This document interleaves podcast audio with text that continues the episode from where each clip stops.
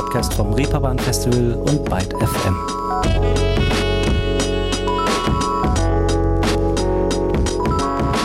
Hallo zusammen, schön, dass ihr wieder mit dabei seid bei einer neuen Folge Ruhestörung. Und heute richten wir unsere Aufmerksamkeit mal wieder auf ein Genre, das, muss ich ja zugeben, ein wenig unterrepräsentiert war in letzter Zeit. Rap. Wobei es eigentlich auch zu kurz gegriffen wäre, die Person, die ich euch heute vorstellen möchte, einzig auf den Sprechgesang zu reduzieren. Aber das werdet ihr im Laufe der Folge vermutlich selbst rausfinden. Hier einfach zum Einstieg mal die Hard Facts. Wohnort Wien, Aggregatzustand Außenhart, innen flauschig und Name Kerosin 95. Kerosin, Aggregatzustand, flüssig und flashig. Der Sinn hat fette Dichte, guten Heizwert echt trashig. Kein Fame, trotzdem wavy, lustig und lässig. So süß wie Katzenbaby, so sauer wie Essig. Kerosin kennt man nicht so als die neue Avantgarde. Nicht fresh, wag, fly, im Pyjama am Start.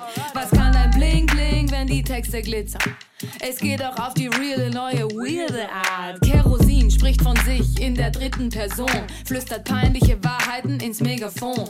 Nicht immer taktvoll, doch stets im Rhythmus des Metronoms. Eine bunte Plastikblume im grauen Beton. Der erste Release von Kerosin 95, beziehungsweise ein Auszug daraus, Außenhart in Flauschig. Und das ist Programm. In Kerosins Musik werden Backpfeifen an die richtigen Adressen verteilt und andererseits die Arme weit aufgehalten für alle, die sich in dem Sound aufgehoben und wohlfühlen. Und Wohlfühlen ist auch unser erstes Stichwort, denn natürlich habe ich Kerosin zu Beginn unseres Gesprächs, das wir vorab geführt haben, mal gefragt, wie es denn um das Wertebefinden derzeit so bestellt ist. Danke, gut. Ähm, ja, mir geht's gut. Ich war jetzt in Quarantäne und bin jetzt wieder raus und freue mich auf Frischluft und Vogelzwitschern und den Lärm der Stadt. Auf alles andere freue ich mich außer meine vier Wände. Ja, dementsprechend gut. Ja, wer kennt es mittlerweile noch nicht? Das befreiende Gefühl nach der oder plural den Quarantänen endlich wieder einen Fuß vor die Tür setzen zu können. Mal ganz davon abgesehen ist aber auch einiges ganz gut angelaufen bei Kerosin 95 alias bürgerlich Chem, denn gerade erst am 4. März erschien der Vorbote auf die neue kommende EP. Und das, obwohl der Release des ersten Debütalbums gerade mal ein Jahr zurückliegt. Aber der Reihe nach. Dazu kommen wir noch. Bei Kerosin lohnt es sich zunächst erstmal einen Blick zurück in die Vergangenheit zu werfen, denn der bisherige musikalische Werdegang von Cam ist so bunt und facettenreich, dass es ja manchmal schon kaum glaubhaft ist, dass hier überall dieselbe Person involviert sein soll. Könnt ihr euch nicht so richtig vorstellen? Ich habe da mal was vorbereitet. Hier ein kleines Teaserhäppchen von Kems bisherigen musikalischen Schaffen. Playing cards on her old table. And talking about the gossip in town.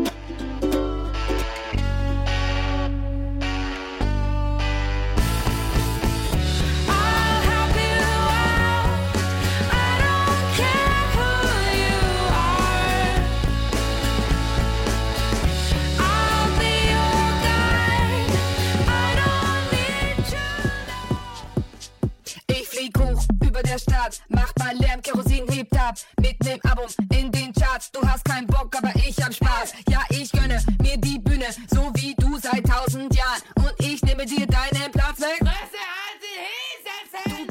Jo, das alles ist und war Cam in verschiedensten Formationen. Um, um sich so facettenreich überhaupt erstmal entwickeln zu können, muss man ja erstmal an die Musik irgendwie herankommen. Wie kam es denn dazu, dass Musik eine so große Rolle und Bedeutung in Cams Leben bekam? Ich glaube, da gab es nicht den einen Moment, sondern eventuell die 100 Momente. Ähm, und das hat schon in der Kindheit angefangen, ähm, weil ich äh, in einer Familie aufgewachsen bin, die mich voll unterstützt hat, wenn es um musikalische Interessen ging. Ähm, also auch ein super privilegierter Background mit Musikunterricht und mit ähm, Möglichkeiten, irgendwie viele, viel Musik zu machen.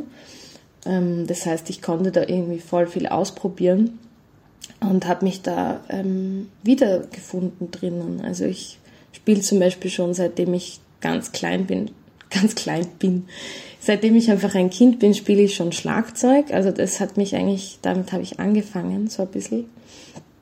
Ähm, voll und ich glaube, das gemeinsam musizieren mit Leuten, das ist für mich voll was Besonderes. Also das wäre für mich so ein Moment von, wo mich Musik catcht. Äh, und das hatte ich schon so früh, weil ich in, einem, in irgendeinem Chor gesungen habe. Das war immer ganz cute. Ähm, und deswegen glaube ich, ähm, ja, also aus der Kindheit kann, ich mich erinnern, dass das damals schon so ein super Joy war. Äh, und dann irgendwie mit 15 die ersten schmalzigen Love-Songs schreiben und dazu weinen und so. Also so episodisch irgendwie ähm, gab es voll viele Momente. Und an einen kann sich Kerosin noch ganz genau erinnern, nämlich eines der allerersten besuchten Konzerte. Ja, ich, ich kann mich jetzt nicht an das aller, allererste erinnern, jetzt würde ich glaube ich lügen, aber ein, aber das most, also an das mich, an das ich mich am besten erinnern kann, da war ich zwölf und habe ähm, in Graz habe ich äh, Jan Delay und Disco One gesehen. Das fand ich voll geil zu der Zeit. Ähm, ja, und das war halt fancy Show, weil halt auch riesige Liveband und so weiter und so fort. Also falls die HörerInnen Jan Delay kennen. Ähm, und damals, also als ich zwölf war, war das halt noch, ich weiß jetzt auch nicht, was Jan Delay jetzt für Mucke macht. Ähm, aber damals war es halt so Disco, riesige Band, ich glaube so 15 Leute in der Band, voll die Show und ich war halt zwölf und war halt so, wow. Ähm, das, das kann ich mich sehr gut erinnern, ähm, voll. Das dürfte dann so die Zeit von Wir machen das klar oder so gewesen sein. Oder Oh Johnny oder so.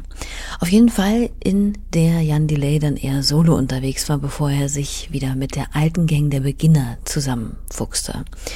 Aber egal, scheint auf jeden Fall eine erinnerungswürdige Party für Cam gewesen zu sein. Ganz anders als der Musikunterricht. Das hatten wir bei Ruhestörung ja das ein oder andere Mal schon, dass ich ja immer noch auf der Suche bin nach MusikerInnen, die damals ihren Musikunterricht, ganz gleich an welchem Instrument, total super und anregend fanden. Ich glaube, bisher ist das Maximum die Aussage, dass es trotzdem es total ätzend war, heutzutage natürlich sehr hilfreich sein kann, wenn man mal ein Instrument so richtig gelernt hat. Bei Kerosin ist das ähnlich. Da kommt allerdings noch ein nicht unwichtiger Aspekt hinzu. Dankbarkeit. Ja, irgendwie, ähm, also meine Mutter ist äh, Musiklehrerin, Überraschung, ähm, genau. Und sie spielt auch selbst Instrumente und hat uns das, ähm, ja, hat uns das auch finanziert, weil ähm, voll, ich habe das Gefühl, es ist wirklich, ähm, also für mich kann es ja auch eine Entscheidung sein, aber das ist ja, finde ich, eine äh, Sache von Ressourcen, also weil Musikunterricht so unglaublich teuer ist und der Zugang zu Instrumenten, der Zugang zu dieser Zeit nach der Schule, zum Üben oder nicht üben, ähm, eher nicht üben, ähm, ja, also ich habe das Gefühl, da habe ich, ähm, da hatte ich voll viele Möglichkeiten, weil ich halt auch in einer Familie aufgewachsen bin die, oder äh, mit einer Mama da jetzt aufgewachsen bin, die das, ähm, die das halt finanziert hat ähm, und die jetzt auch selbst ähm, voll viel Musik gemacht hat und Chor geleit, Chor, Chöre geleitet hat und so. Ähm, voll. Und insofern haben meine Geschwister auch äh, diese Zugänge gehabt und ähm, voll früh ähm, ja, Musik gemacht. Auch gemeinsam irgendwie zu Hause zu dritt am Klavier und so kitschige Sachen. Voll, voll lieb eigentlich, ja. Aber Kerosin lernt nicht nur gemeinsam mit den Schwestern den Flohwalzer sechshändig am Klavier aufzuführen, sondern widmet sich alsbald schon einem ganz anderen, etwas weniger feinen Instrument, dem Schlagzeug. Blöd nur, wenn der Lehrer so gar nichts vom Biest aus der Sesamstraße hat und progressiv ans Trommeln herangeht, sondern das ganze Gegenteil davon praktiziert. Mhm. Ja, ich hatte so einen komischen alten Schlagzeuglehrer. Ich meine, der hieß auch Gottfried und hier fängt's an. Ähm, und im Namen liegt auch der Unterricht, finde ich. Wir haben drei, vier Jahre lang nur Märsche gespielt. Also ich durfte nur Märsche spielen auf das Snare. Ähm, wirklich, also wirklich so aus den 50ern, dieser Unterricht. Und ich dachte als Kind halt so, okay, ähm, ist das jetzt Schlagzeug spielen, because das ist extrem träge. ähm, aber ich habe es trotzdem voll geil gefunden. Ich war halt sieben oder so und dachte halt so, wow, ein Instrument. Genau, also der, der Lehrer war ein bisschen komisch und irgendwann habe ich dann auch gewechselt und habe auch ähm, mal in einer Mini-Band gespielt mit 13 schon, wo wir irgendwelche Songs geschrieben haben. Ähm, voll und das wirklich, also so dieses Ding, was ich jetzt als gemeinsam musizieren wirklich sehe, wo wirklich Ideen auch hochkommen können und nicht so ein Übungsplan und eine Strategie von so einem alten Gottfried reinscheißt. Ähm, das ging dann erst später, also als ich das wirklich selbst mal probiert habe, so mit 18, 19. Als dann auch die Bands angefangen haben, als ich äh, nach Wien gezogen bin und so. Aber diese Musikschulzeit war eher sehr nach Plan und streng und immer so die gleichen Dinge üben und so eine Linie irgendwie. Voll. Also eigentlich nicht das musikalischste ever, würde ich sagen. Nein, das kam dann erst zum Beispiel mit der Band Kaiko, die Kem gemeinsam mit Schwester Ines und drei weiteren Musikern gründet. Dort werden unter anderem die ersten großen Bühnenerfahrungen gesammelt und 2016 die Platte Brick by Brick veröffentlicht.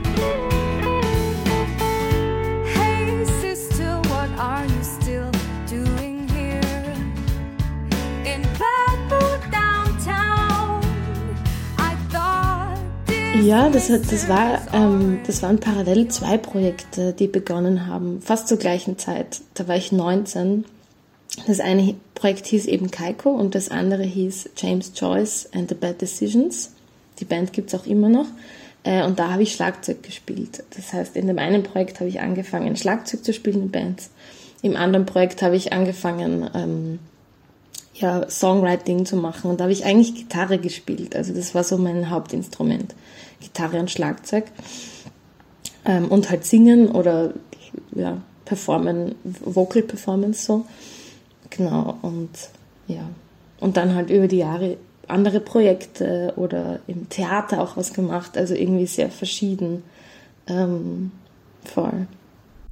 Wie man eben und in dem kleinen angedeuteten Medley schon schön hören konnte, bei Cam ging es in der Tat im vergangenen Jahrzehnt musikalisch sehr verschieden zu, was wohl erklärt, weshalb auch innerhalb eines Projekts wie bei Kerosin 95 ebenso heute noch eine große experimentelle und nie festgefahrene Lust an der Musik durchschimmert.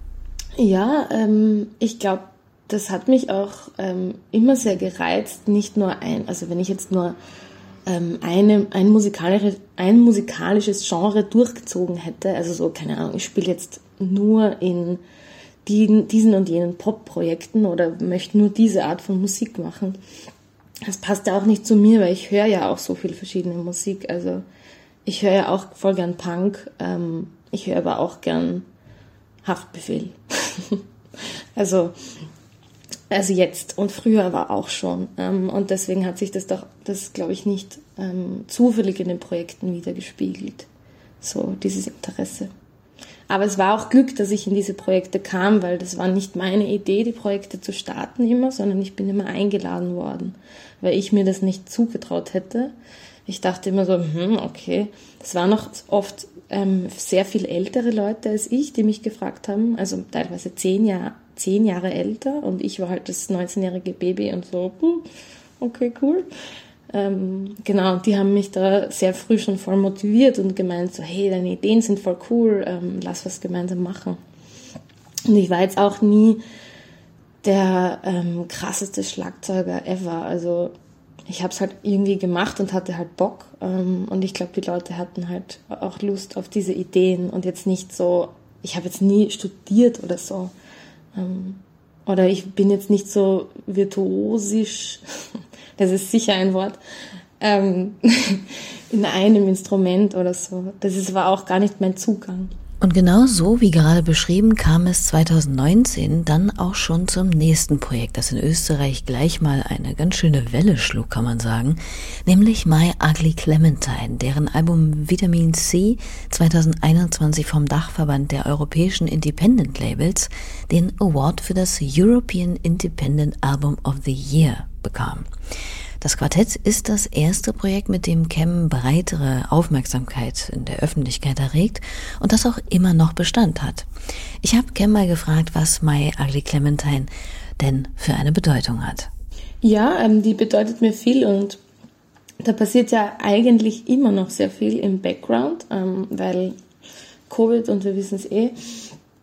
Ähm, genau, also ähm, das war auch die nächste Band, wo ich eingeladen wurde, wie gesagt, von damals Sophie Lindinger, von der ähm, Bandleaderin ein bisschen.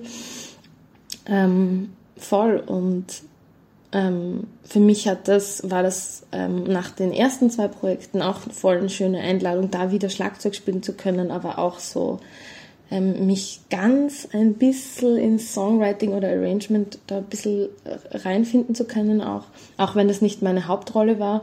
Aber bei My Ugly Clementine ähm, habe ich nochmal eine andere Rolle als ähm, in der Performance. Also das war, das, also auch wenn ich dort Schlagzeug spiele und die Person am Schlagzeug in den Bands meistens hinten ist, im Background und so einen Job hat, die Time halten oder so den, das Tempo vorgeben. Aber My Ugly Clementine bedeutet für mich nochmal eine andere Art von Performance auf jeden Fall, weil es sehr viel mehr to the front ist und sehr viel mehr Show irgendwie ist was mir aber voll gefällt. Also ich lebe auch für die Show. es macht mir Spaß und ich kann das gut. Also ich glaube, wenn ich sagen würde, ich würde, ich wäre irgendwo virtuosisch unterwegs, dann in der Performance und in der Show. Ich glaube, das kann ich einfach sehr gut. Und ich denke, dieses Talent stellt sich einmal mehr im Solo-Projekt von Cam unter Beweis bei Kerosin 95. Musik, Performance und politischer Aktivismus verschmelzen da auf eine kreative, unangepasste und zwanglose Art und Weise miteinander, dass man meinen könnte, man befände sich auf einem großen Spielplatz jenseits der kreativen Einöde. 90s Pop, Trap, Oldschool, New School, alles dabei, ohne Konzept, aber dennoch mit roten Faden, der vielleicht jetzt nicht unbedingt ja, musikalischer Natur, aber inhaltlicher ist. Und genau darauf kommt es bei Kerosin auch an, den gestalterischen Tellerrand so groß wie möglich zu halten. Also das Ding ist, bei Kerosin mache ich einfach die künstlerische Leitung. Das heißt, ähm, ob es jetzt drum geht, wie das Projekt visuell nach außen ausschaut oder wie es klingt oder wie es, ähm, was es für Texte beinhaltet. Das ist wirklich alles aus meiner Feder. Das heißt, in dem Projekt ähm, lebe ich das komplett aus, von vorn bis hinten.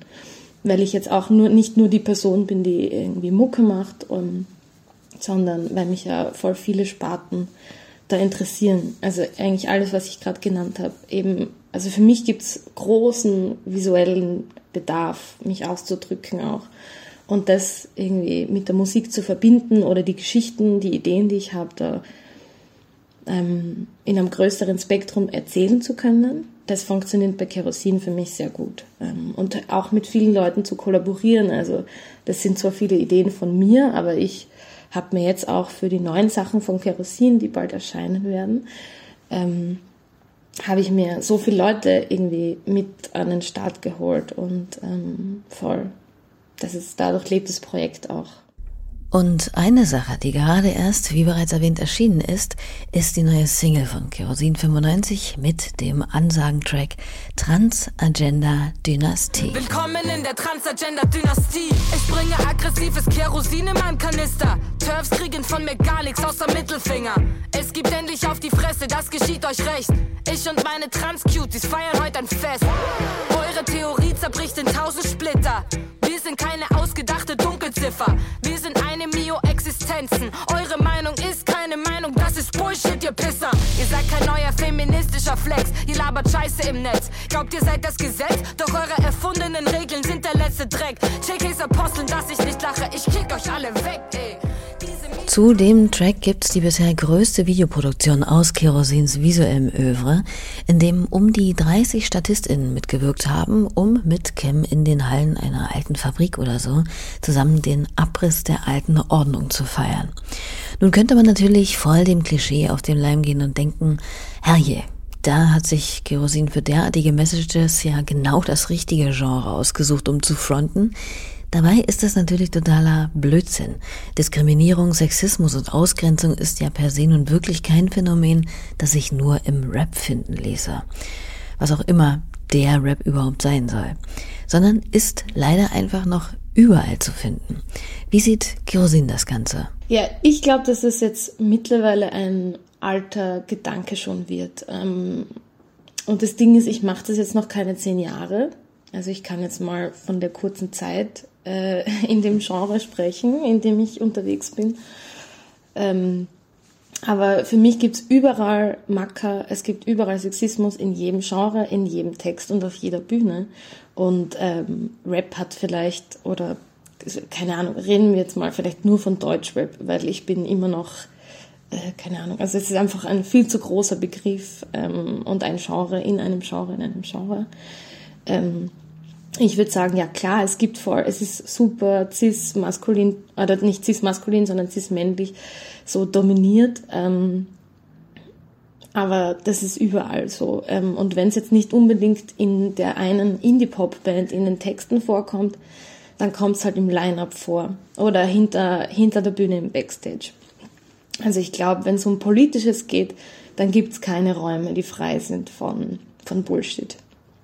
Aber es gibt vor allem, was mir auffällt, ist, im deutschsprachigen Rap äh, gibt's immer mehr Flinter-RapperInnen oder immer mehr coole ähm, Cis-Dudes, die endlich mal nicht so viel Scheiße labern. Ähm, voll. Und vor allem immer mehr Flinter-RapperInnen, die einfach so auf die Fresse hauen und die Ansage machen und die ähm, oder die nicht auf die Fresse hauen und einfach präsent sind und damit Ansage machen. Also und ich finde, das shiftet auf jeden Fall. Also dieser Gedanke von, ah, Flinters machen Rap, das ist doch so sexistisch, oder? Ich glaube, der ist schon so, der, der verwelkt für mich ein bisschen mittlerweile, weil es so viel Gegenwind gibt. Also es, so kriege ich's, so krieg ich's mit, merke ich so. Mhm. Na, das ist ja mal eine erfreuliche Beobachtung, die ich definitiv auch teilen würde. Wenngleich Flinter-RapperInnen, also um das Akronym vielleicht auch nochmal aufzudröseln, Frauen, Lesben, Inter, Nicht-Binäre, Trans- und A-Gender-Personen natürlich noch deutlich breiter präsentiert werden könnten, aber es ruckelt zumindest im Karton. Und wenn dieser Prozess erstmal angestoßen ist, kann er perspektivisch das Business und die Welt nur noch bunter und reicher machen. Das liegt natürlich auch an Menschen wie Kerosin, die durch ihre Statements, ihre Haltung, aber auch schlichtweg durch ihre Existenz und Sichtbarkeit in der Öffentlichkeit auf den Bühnen Identifikationsräume schaffen. Und ich rede jetzt hier nicht von Vorbildern oder so, das ist so ein ja, irgendwie belasteter und belastender Begriff, finde ich. Aber jeder Mensch, gerade vielleicht als Teenager zum Beispiel, möchte sich doch irgendwo auch mal wiederfinden, sich repräsentiert sehen oder einfach mal merken, ah, da gibt's noch andere Personen, die vielleicht so sind, so fühlen wie ich. Und auch die können erfolgreich sein und werden gesehen. Hat Kerosin das Gefühl, genauso eine neue Identifikationsfigur gerade im Rap sein zu können? Ja, ähm, also ich kann jetzt nur, ich würde jetzt mal sagen, ich, ich würde jetzt nur für österreichischen deutschsprachigen Rap sprechen wollen, weil in Deutschland ist es nochmal viel größer und ganz anders. Da gibt es viel mehr Sichtbarkeit, was das angeht. Aber so, ähm, ich denke mir, äh, also Sichtbarkeit ist sehr viel und ist teilweise alles. Und ähm, ich als nicht-binärer Rapper in Österreich glaube, dass das ähm, für viele Leute sehr wichtig ist, ähm, vor allem für viele, keine Ahnung, Trans-Teens. Also ich merke das bei Konzerten, dass Leute auf mich zukommen, dass ähm, das Publikum teilweise immer jünger wird bei Kerosinkonzerten, was ich voll cool finde, dass 13-, 14-jährige ähm, Trans-Teens sagen, hey, wow, wie cool, dass endlich mal irgendwer auf der Bühne steht, danke, und geile Mucke und geile Performance. Ähm, also ich habe das Gefühl, das ist ähm, große Sichtbarkeit, dieses Projekt auch, und oder es schafft große Sichtbarkeit. Und diese Sichtbarkeit schafft halt ein Umdenken oder irgend, es bringt einfach Bewegung rein äh, und es stagniert nicht für immer. Ähm, und ich kann auf jeden Fall für die österreichische Musikszene sprechen. Da passiert nämlich so unglaublich wenig in dem Bereich. Also ich kenne fast gar, also fast gar keine nicht-binären österreichischen Rapper oder so. also ganz, ganz wenige. Ähm, und Österreich ist halt nochmal mini. Jetzt im Vergleich, wenn wir über deutschsprachigen Rap sprechen, dann ist es in Österreich nochmal so ein eigener Kosmos, habe ich das Gefühl. Ähm, und insofern, ich glaube auf jeden Fall, dass Kerosin da ähm, ja, Leute vielleicht inspirieren kann oder ähm, Leute supportet einfach mit einer Präsenz schon. Also das, das ist mir auch bewusst. Und gleichzeitig finde ich das auch wichtig, weil du gerade auch gemeint hast, ja, das Wort Vorbild oder Vorbilderrolle immer so ein bisschen weird. Das finde ich nämlich auch. Also ich, also ich würde mich dann nicht auf einen Thron stellen wollen. Aber wenn Leute nach der Show kommen und sagen, hey, danke, dass du das machst, ähm, ich bin 14 und äh, meine Pronomen sind das und das und voll cool, ich habe noch nie so eine Person auf der Bühne gesehen und das hilft mir voll. Dann, dann, ähm, weiß ich nicht, dann habe ich das Gefühl, es macht Sinn für mich, das Projekt. Und dann habe ich irgendwo was richtig gemacht. Und ähm, das ist auch meine Motivation, weiterzumachen in dem Projekt. Und das Projekt auch dezidiert ähm, politisch zu, zu machen. Ähm, voll. Und es ist voll das schöne Kompliment. Ähm, ja. Mich langweilt dieser Status quo. Zieh deine dicke Hose aus, es wird real. Wir bewegen uns hin zu neuen Ufern. Hier geht's um Inhalt und Stil. Ohne euer Gucci, Halleluja. Über Muskeln, Rose und Coolness. Gehen wir an deinem Image vorbei. Das ist armselig, wenn du Zärtlichkeiten schwul nennst. Hatten wir das nicht schon 2003? Nimm dein G aus dem Gangsound, ich lese Angst. Schmeiß die Sprüche aus dem Fenster und mach endlich Platz. Nimm dein G aus dem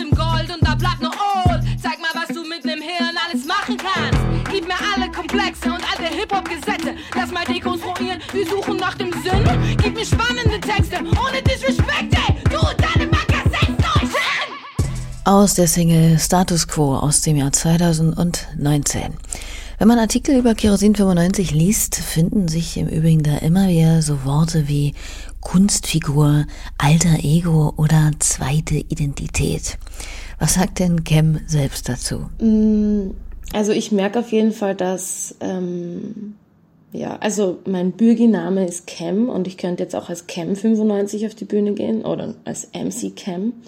Aber ich habe mich halt damals für Kerosin entschieden. Ähm, aus, ich glaube, ursprünglich aus dem Grund, ähm, aus genau dem Gedanken dieser Figur, den du vorher angesprochen hast. Ich glaube, mittlerweile ist mir das ein bisschen wurscht. Also ich, ich glaube, ich glaub, das verändert sich auch ständig, dieses Denken von, ist es Figur, was für ein Teil von mir ist jetzt auf der Bühne und welcher Teil bleibt im Backstage. Also das ist mir auch gar nicht mehr so wichtig, sondern ich sehe das jetzt als, es ist einfach ein Name und schon ein bisschen eine Persona, mit der ich auf die Bühne gehe, aber es bin natürlich auch ich. Ähm, also ich könnte mich jetzt auch nicht abgrenzen von so naja, das war halt die Performance von Kerosin und ähm, das ist äh, komplett ähm, weg von mir als Cam oder so, sondern ich glaube, es ist, die Figur dient vielleicht als Erweiterung. Also wenn ich mich als Cam zum Beispiel vor dem Konzert nicht gut fühle oder voll sad bin oder vor dem Konzert noch mal eine Runde heulen gehe, dann kommt Kerosin und ist so, hey, hast Bock auf Party, lass mal kurz eine Stunde chillen, okay. Und dann bin ich so, okay, okay, cool.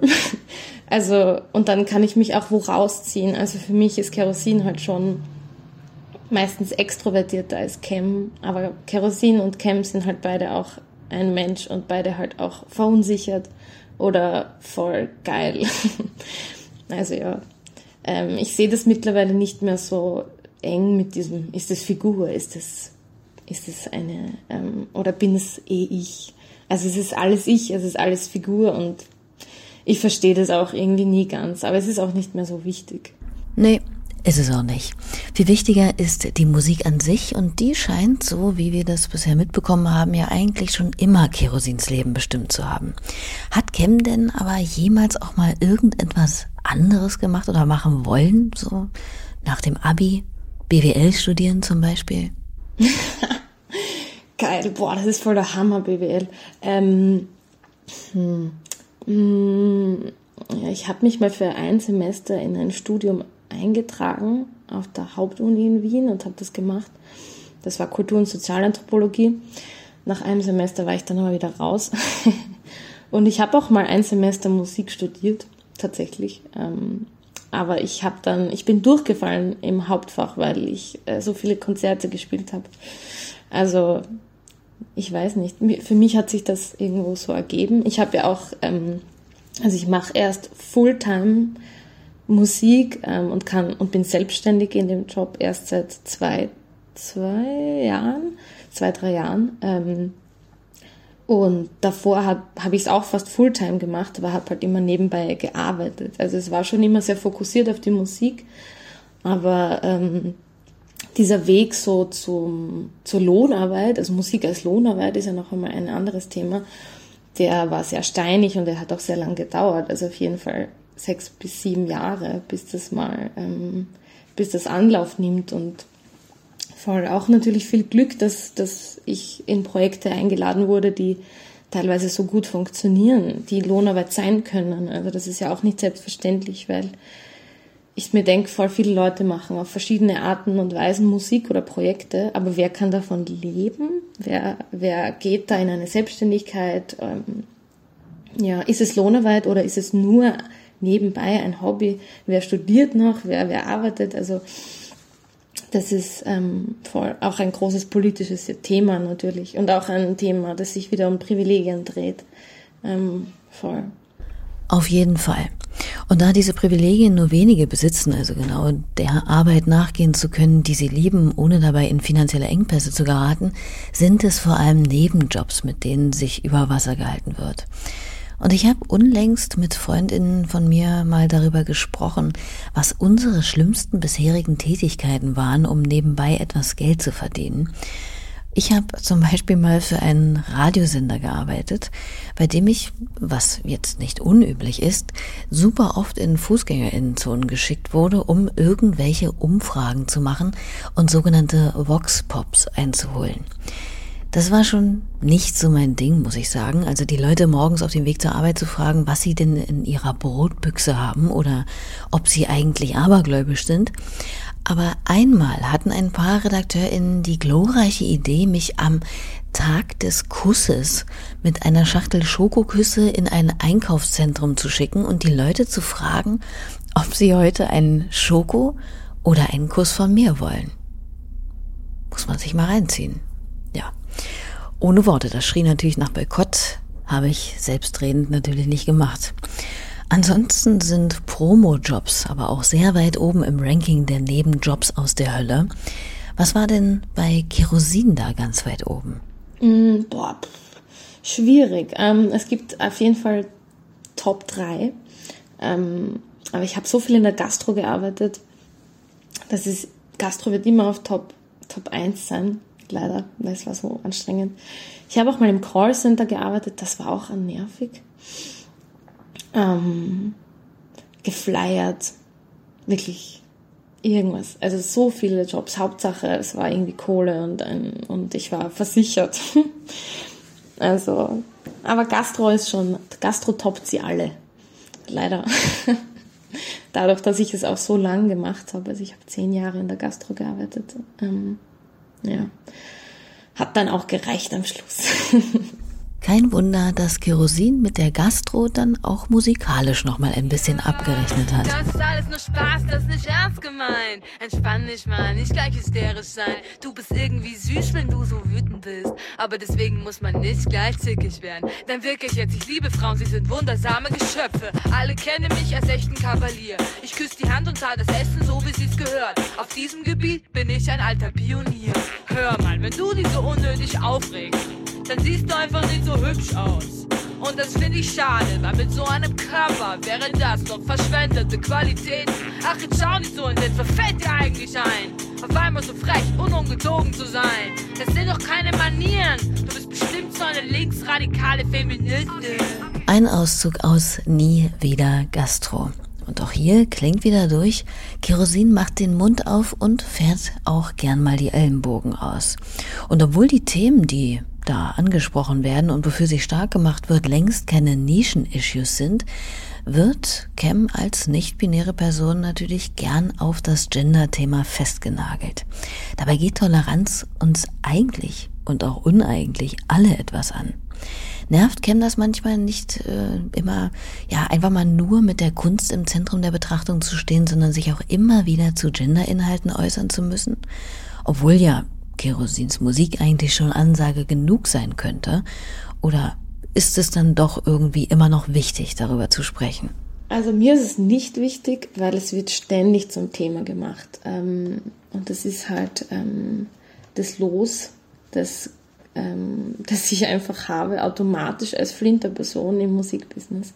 Dass Flinterpersonen halt immer so, und erlebst du Sexismus auf der Bühne? Und als queere Person, und was ist das mit dieser Queerness? Wow. Also das wird sowieso immer zum Thema gemacht und mir, mir reicht's dann auch. Also, ähm, aber ich spreche, wenn ich gern drüber spreche, dann lieber mit Transpersonen oder mit queeren Personen selbst in einem Kontext, wo das Interview wirklich drum geht, wo wir dann drüber diskutieren ähm, oder es wo es wirklich spezifisch darum geht äh, oder um queere Räume geht. Dann finde ich es voll spannend, aber ähm, das Projekt wird wirklich die ganze Zeit dazu auch gefragt und ähm, ja, ich finde es dann ein bisschen fad irgendwann. Also ich finde, es gibt auch spann spannendere Fragen. Und es wäre natürlich auch mal erfrischend, wenn irgendwelche Cis-Dudes auch mal gefragt werden, wie sie damit umgehen mit dem ganzen Sexismus hinter der und vor der Bühne. Ähm, aber das passiert ja nie. Ähm, genau, deswegen möchte ich immer gern zuerst die zehn Interviews mit den Cis-Dude-Bands sehen, wenn ich was zu Sexismus gefragt werde. Äh, und dann darf ich gefragt werden. Aber hat mir noch niemand gezeigt. Also ich warte immer noch auf, auf die Interviews. Ja. Kann ich total gut verstehen. Deshalb sprechen wir ja hier auch maßgeblich über Kerosins Kunst und wie bereits angeklungen, gibt es bald etwas Neues auf die Ohren. Eine EP erscheint im April und da wollte ich gern mal wissen, ob an die Variabilität von Volume 1 angeknüpft wird. Also ob es da musikalisch auch so irre unterschiedlich zugehen wird oder was sich vielleicht auf der neuen Platte auch verändert hat im Hinblick auf das erste Album. Mm, ich würde sagen, ähm, teils, teils. Also es, es macht nicht so große Sprünge von, ähm, von so einem super Indie-Pop-Track bis zu einem Trap-Diss-Track oder so. Es sind lauter Zungenbrecher. Ähm, es ist schon eine eher trappigere EP, würde ich sagen. Aber es ist jetzt auch nicht festgefahren mit jedem Song das gleiche. Also es wechselt schon zwischen ähm, Old School und New School sehr viel.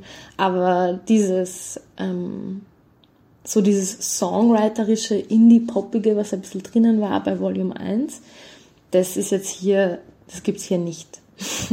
genau, aber ich will auch nicht so viel spoilern. Ich weiß jetzt auch nicht, wann unser Beitrag hier rauskommt. Hm? Aber ja, ähm, auf jeden Fall, die Platte erscheint am 22. April. Das kann ich schon mal sagen. Das ist eh schon veröffentlicht. Ähm, voll. Und ich glaube, die Leute müssen sich dann eher ein Bild machen. Ähm, aber ich will auch nicht zu viel verraten.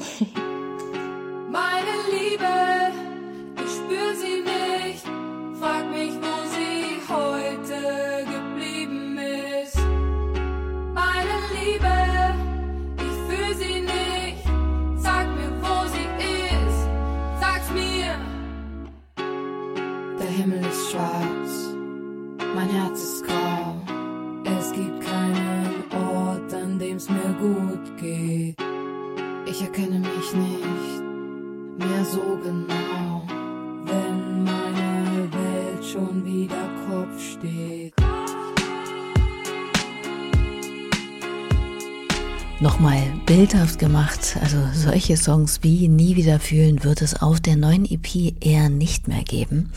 Hätte mich aber auch gewundert, wenn Kerosin sich an dem Punkt des letzten Albums einfach, ja, hinstellt und es sich gemütlich gemacht hätte. Nee, dafür ist das Ganze zu intuitiv, um vom Aggregatzustand, wie wir schon festgestellt haben, fluide, als dass da irgendeine Richtung in Stein gemeißelt wäre hat ja auch etwas mit den Emotionen zu tun, die hinter den Songs stehen und dessen Vibe ja letztlich dann auch bestimmen. Wie ist denn die Grundstimmung auf der kommenden EP? Die erste hatte ja zuweilen schon auch ziemlich traurige, unsichere und verletzliche Momente. Mm, ich denke, das sind Gefühlslagen, die kommen und gehen. Und wie viel ich dann in Texten verarbeite, ist die eine Sache. Also ich kann mich ja so und so fühlen und das eine kommt in einen Song und das andere nicht. Ähm, aber ich glaube, auf der neuen EP wird auf jeden Fall mehr ausgeteilt. Einfach so. genau, aber es gibt immer einen guten Grund zum Austeilen, also das wird nie alt. Ähm, genau, und wenn ich dann mal wieder am Heulen bin, dann kommen auch wieder traurige Songs. Also ich glaube, je nachdem, worauf ich Bock habe. Es gibt immer ähm, Bedarf für alles, würde ich sagen. Ja, und einen ersten Vorgeschmack für diese besagte Backpfeifenstimmung gibt ja die bereits angespielte erste Single samt aufwendigen Musikvideo. Sind denn davon zum Beispiel auch noch mehr geplant? Ähm, ja, wird es. Ähm, das ist leider immer ein organisatorisches ähm, Planen. Also Musikvideos sind super viel Arbeit und Aufwand und ich möchte natürlich immer das größte, geilste Musikvideo machen, äh, so gut es geht. Ähm, genau, und es, es kam, es ist auf jeden Fall gerade ähm, für mich so das größte, ähm, die größte Produktion rausgekommen als Musikvideo von Kerosin, nämlich zur ersten Single, die erschienen ist vor kurzer Zeit, zu Transagender Dynasty. Und ja, das Video war auf jeden Fall ein sehr großes Projekt und ist auch super schön geworden. Ähm, und für die nächsten Erscheinungen habe ich es auf jeden Fall auch vor. Ähm, genau, aber ich will nichts versprechen. Ich will am liebsten gern natürlich liefern, liefern, liefern. Ähm, und ich gebe mir Mühe. also ich habe viel Bock, aber die Umsetzung ähm, voll hängt mit viel zusammen und ähm, für mich auf jeden Fall ein großes Mittel zum Ausdruck. Ähm, also ich liebe Musikvideos, ich liebe mir, ich liebe es mir, was zu überlegen und mit Leuten zu arbeiten. Ähm, es muss nur alles organisatorisch natürlich auch funktionieren. Was mir bei Kerosins Musikvideos aufgefallen ist, beziehungsweise vielmehr unter ihnen, ist, dass da nicht wie gewohnt zig Kommentare auftauchen, sondern Ruhe herrscht. Auch mal ganz angenehm. Und nicht etwa, weil kein Mensch dazu etwas zu sagen hätte, das kann ich mir bei Videos mit Klicks im zweistelligen Tausenderbereich nicht vorstellen. Nein, weil einfach ja schlichtweg die Kommentarfunktion deaktiviert wurde. Ein verständlicher Schritt bei all dem destruktiven, subjektiven Müll, der sich ja ohnehin schon überall im Netz finden lässt. Aber so verzichtet Cam ja auch ganz bewusst auf die sicherlich sehr vielen positiven Kommentare. Warum war dieser Schritt nötig? Ganz einfach aus dem Grund, weil so viel Bullshit kam. Ähm, ja, es gibt halt natürlich auch viel zu kritisieren bei so einem Projekt. Ähm, ja, also ich hatte dann einfach keinen Bock, das immer zu löschen und zu blockieren und so. Das ist einfach eine anstrengende Arbeit. Und es ist wundervoll, dieses Feature auf YouTube, dass, dass du einfach die Kommentare deaktivieren kannst. Das ist wirklich wie Urlaub. Genau, und das gönne ich mir immer jedes Mal. Es ist natürlich schade, dann auch nicht das schöne Feedback zu bekommen, ähm, aber das bekomme ich dann anderswo und das passt auch voll. Aber es ist einfach zu viel Zeug, zu viel Dreck dann drinnen, ähm, voll. Und dann muss ich mir das auch nicht durchlesen die ganze Zeit, weil das Internet ist halt ein böser, böser Ort, leider. Ähm, und ja, da, da schalte ich sie dann einfach mal aus, ähm, damit ich das, damit ich damit nicht dealen muss. Voll. Das ist ganz angenehm. Schade oder schlimm, dass ein solcher Move nötig ist, aber auf jeden Fall nachvollziehbar und sicher auch gesund, das so zu machen. Aber eigentlich kann das nicht sein. Gut, kommen wir zum Abschluss zu erfreulicheren Dingen, nämlich Kerosins Plänen für die nächste Zeit. Ähm, ja, also es steht eine Tour im Mai. Das ist eigentlich die EP-Release-Tour. Ähm, die ist fix und ich gehe davon aus, dass sie auch möglich sein wird bezüglich den Covid-Regelungen. Ähm, ich hoffe es natürlich sehr. Ähm, genau, also das ist ein großes Ding. Ähm, da tue ich in Österreich äh, und ganz das erste Mal in Deutschland, in ähm, Hamburg, Berlin und München. Da freue ich mich sehr drauf. Ähm, voll. Und dann geht's eigentlich auch in einen Festivalsommer. Also es werden wird's auch ein paar, ein paar Gigs geben. Auch in Bayern hier und da. Ähm, voll. Ähm, also das wird ähm, das ist so das Thema immer vom Sommer. Es sind einfach Gigs und Festivalspielen, ähm, Musikvideos machen, Musikvideos releasen. Ähm, ja, alles um die EP herum, so um den Release herum eigentlich planen. Genau. Klingt ja erstmal gut und drücken wir die Daumen, dass da auch nichts dazwischen hagelt.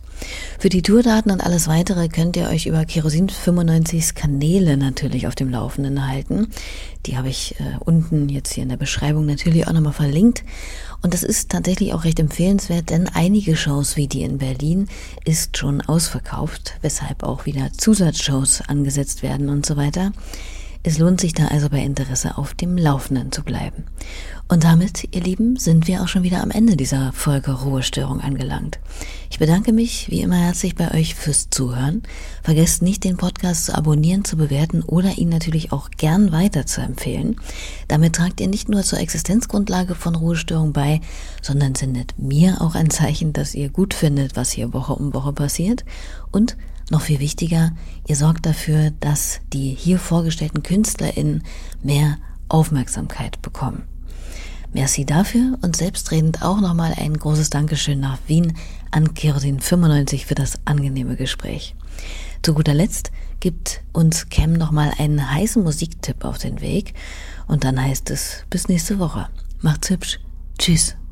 Ah ja, voll gern. Ähm, also was ich gerade viel gehört habe, ist eine Rapperin namens Goldie, ähm, Goldie MP3 und ähm, es gibt ein Lied von Goldie, das heißt 0421. Ähm, habe ich gerade nochmal nachgeguckt. Ähm, das feiere ich gerade voll, das höre ich gern. 0421, das ist meine Festnetz. Du kannst mich erreichen, wenn du für mich eine App denkst. Ansonsten bin ich hier und ich schreibe weiter Rap-Tracks. Ich will zu dir kommen, Digga. Echt jetzt? 0421, das ist meine Festnetz.